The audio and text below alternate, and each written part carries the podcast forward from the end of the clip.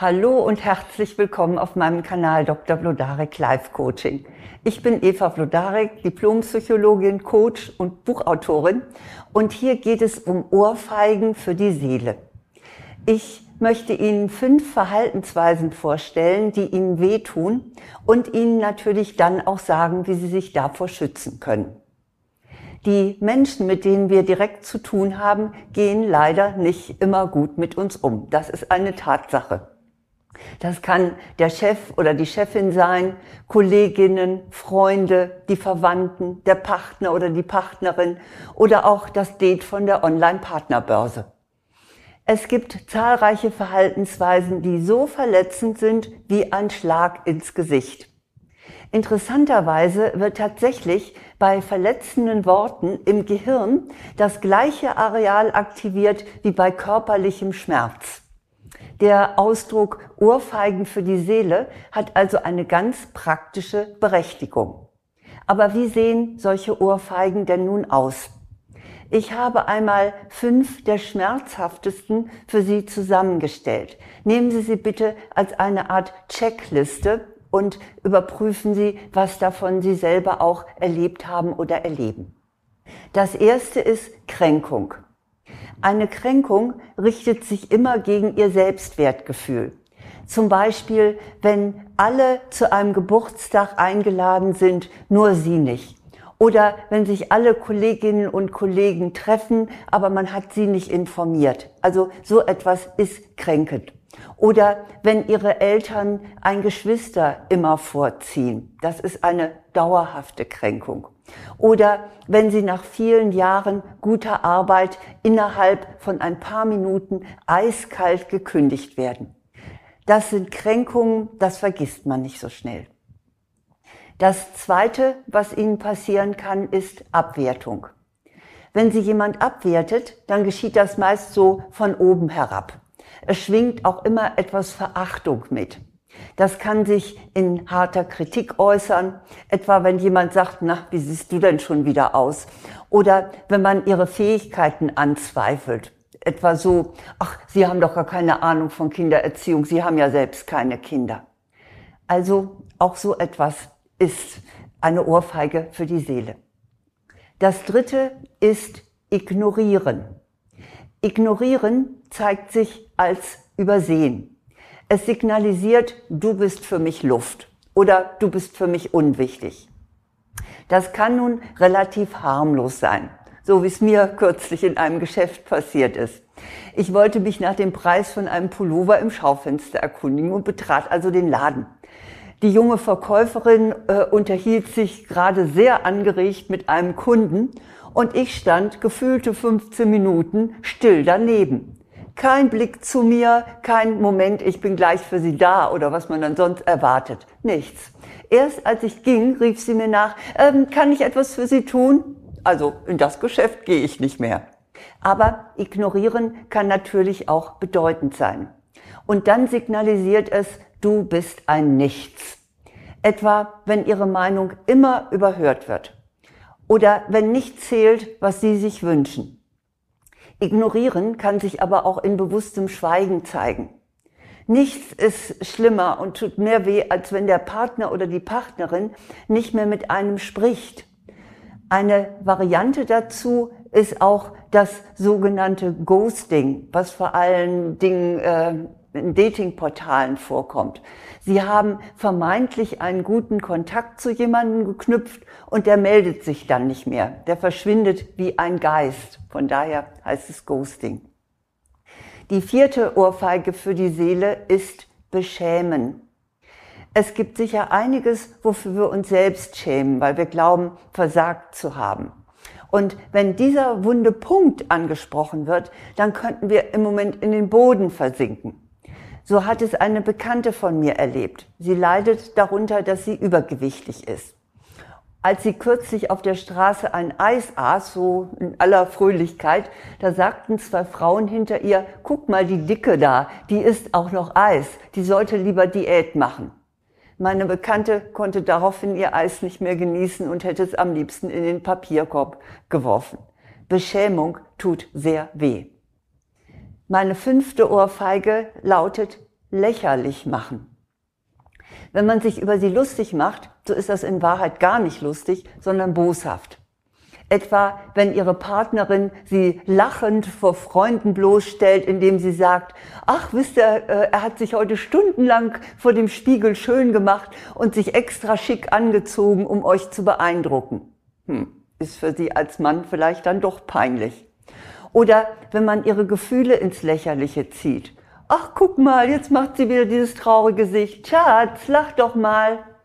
Das sind die fünf klassischen Ohrfeigen für die Seele.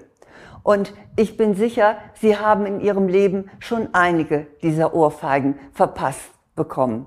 Denn wir können dem einfach nicht entgehen. Es wird immer Menschen geben, die aus den verschiedensten Motiven anderen mit Worten oder mit ihrem Verhalten wehtun. Deshalb ist es so wichtig, dass Sie sich davor schützen.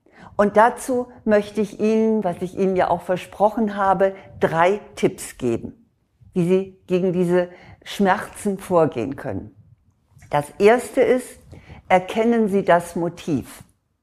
Bitte machen Sie sich klar, wer Ihnen einer dieser Ohrfeigen verpasst, hat selbst ein großes Problem. Im günstigen Fall ist diese Person, so wie in meinem Beispiel von der Verkäuferin, einfach nur unbesonnen und ungeschickt okay, darüber kann man wegsehen.